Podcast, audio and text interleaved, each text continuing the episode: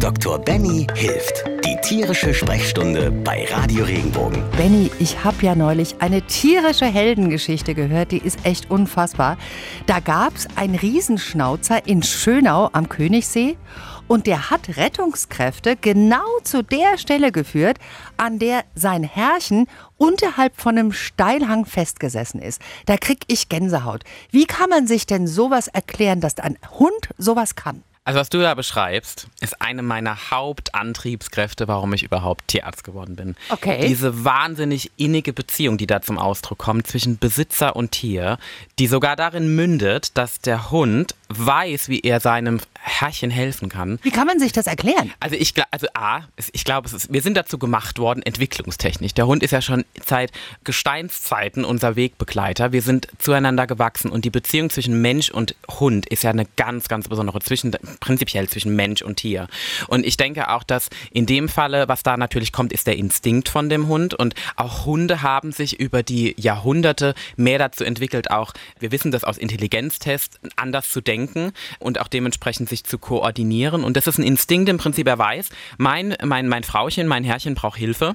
Also muss ich mir überlegen, wie finde ich diese Hilfe? Mhm. Ne? Und, und das ist ein ganz natürlicher Reflex auch, weil das ist ja ein Familienmitglied, das muss ich beschützen, das ist mein Rudel.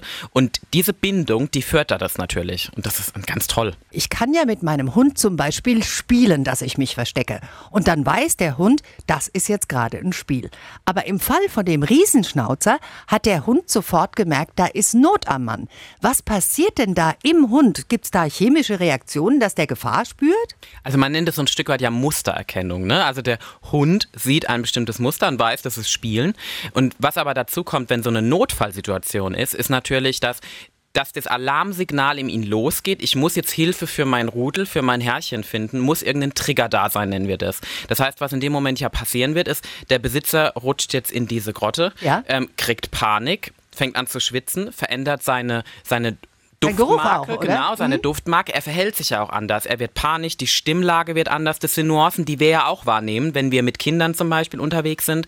Und ich glaube, jede Mutter wird sofort sagen, ich erkenne sofort, ob mein Kind schreit, weil es sich wehgetan hat oder ob mein Kind schreit, weil es sich gerade freut und mit den anderen Kindern spielt. Absolut. Und das ist so ein Aspekt, genauso ist es auch. Der Hund erkennt ein bestimmtes Muster, Duft, Schreien, Bewegung, Gestik, Mimik und auch die Situation, in der der Mensch steckt und reagiert darauf mit dieser Alarmsignatur. Und kann man da noch irgendwie erklären? Ich meine, manches muss man ja vielleicht auch gar nicht so richtig erklären können. Aber woher weiß denn dann ein Riesenschnauzer, jetzt renne ich los ins Dorf oder zur nächsten Menschenmenge und hole Hilfe? Das ist ja eine richtige Intelligenzleistung.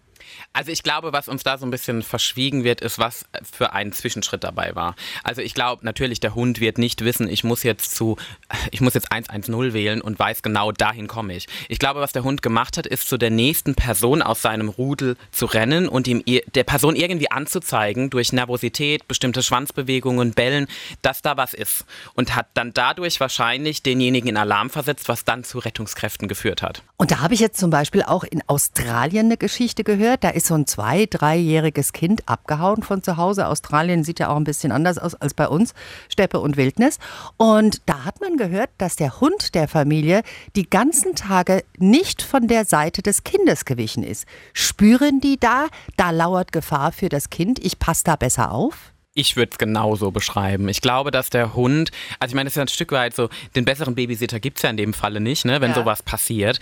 Ähm, ich gehe davon aus, dass der Hund wahrscheinlich, also wenn das Kind, da kommt ja ein neues Familienmitglied und das ist ja auch ganz oft, warum man sagt, man muss, äh, man sollte Kinder, wenn die auf die Welt kommen, auch mit den Tieren direkt am Anfang zusammenbringen, damit das Tier auch weiß, wer gehört zu meinem Rudel. Und das Tier und, spürt auch, richtig. ein Kind ist ja mehr zu beschützen als jetzt zum Beispiel Genau, auf, genau aufgrund auch einfach der, der Fähigkeiten, was das Kind noch gar nicht entwickelt hat.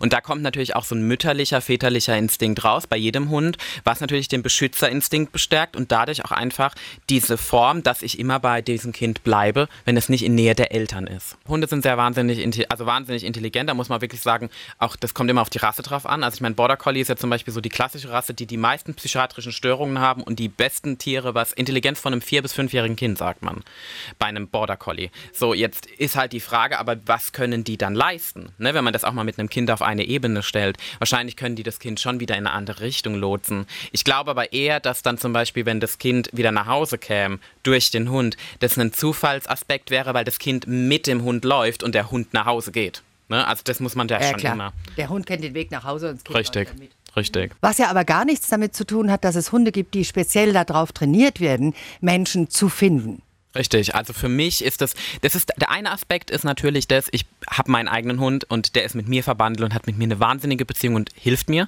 Und das andere ist natürlich ein Aspekt, ich gebe ihm eine Aufgabe, der versteht, okay, ich rieche jetzt zum Beispiel das T-Shirt von, von einem Kind, von einem Mann, von was auch immer. Und dann orte ich über das wahnsinnig geniale Organ, also ich würde lieben, so eine Nase zu haben, obwohl nicht immer, aber ähm, so grundlegend. Und die riechen das ja auch über Meter Entfernung und dadurch orten die ja sozusagen durch ihre Sinne diese Person. Und das ist ja was, was man triggern und auch steuern kann und auch in anderen Bereichen ja vielbreitig einsetzt. Da ist es ja zum Beispiel so, dass es mittlerweile Hunde gibt, die bei Diabeteskindern eingesetzt werden. Die Hunde schlagen Alarm, wenn es Zeit für die nächste Spritze ist, richtig? Ist total spannend, was du da sagst. Ich, ich liebe diese Geschichten, weil also das Ganze beruht darauf, dass der Hund praktisch wahrnimmt, ab welchem Zeitpunkt, das riechen wir überhaupt nicht. Man sagt ja immer, man riecht so süßlich aus dem Mund. Nach Aceton nennen wir das, wenn das Kind oder ein Diabetiker an sich in einen unterzuckrigen Zustand fällt. Und der Hund nimmt das scheinbar schon viel früher wahr zeigt es an und weiß, okay, ist Zeit für die nächste Spritze. Ah, ist das eine tolle Aufgabe für den Hund. Der hat immer was zu tun. Der ist immer auf, auf halb acht und weiß genau, so sieht's aus. Und für den Besitzer ist das ein wahnsinnigen Zuginn für Lebensqualität, weil er sich ja nicht so extrem damit engmaschig beschäftigen muss. Wie sieht mein Blutzuckerspiegel aus? Wie viel BE mhm. darf ich essen? Was mache ich? Und genauso soll es jetzt mittlerweile Hunde geben, die dazu ausgebildet werden, Krebs zu riechen. Krebs ist natürlich nichts anderes wie einen natürlichen Teil unseres Körpers, der sich verändert hat und unwillkürlich wächst. Vielleicht hat er auch einen anderen Geruch, gehe ich mal davon aus. Und ich denke, dass da wahrscheinlich die Ursache liegt, warum das Tier das wahrnimmt. Ich glaube aber, die Frage ist, wie praktikabel das ist. Ich denke schon, vielleicht bei Brustkrebs könnte man das wirklich mal in Erwägung ziehen, aber bei so anderen Krebssorten wird es so ein bisschen schwierig. Also man muss natürlich auch wissen, der Hund ist toll, wir lieben unsere Tiere, aber die haben ja auch ihre Grenzen. Ne? Und ich weiß auch nicht, ob ich jetzt diese Bürde einem Hund auferlegen wollen würde, auch wenn der Hund das nicht weiß, zu sagen, ich weiß nicht, ich setze den, den Menschen, der potenziell Krebs hat, ähm, in den Raum mit dem Hund und basiere darauf die Diagnose. Ne? Also ist es ja praktisch so, dass der Hund nicht nur der beste Freund des Menschen ist, sondern ihm gesundheitlich mittlerweile sogar auch jede Menge helfen kann. Richtig. Für mich ist das Tier nicht nur ein wahnsinnig toller Freund, Kumpane, Familienmitglied, sondern ich glaube auch, dass wir in der Zukunft so viel Potenzial haben, dass der Hund für uns eine unerlässliche Rolle auch bei der Diagnostik und Gesundheitsprävention bringt. Wenn dir der Podcast gefallen hat, bewerte ihn bitte auf iTunes und schreib vielleicht einen Kommentar. Das hilft uns sichtbarer zu sein und den Podcast bekannter zu machen. Dankeschön.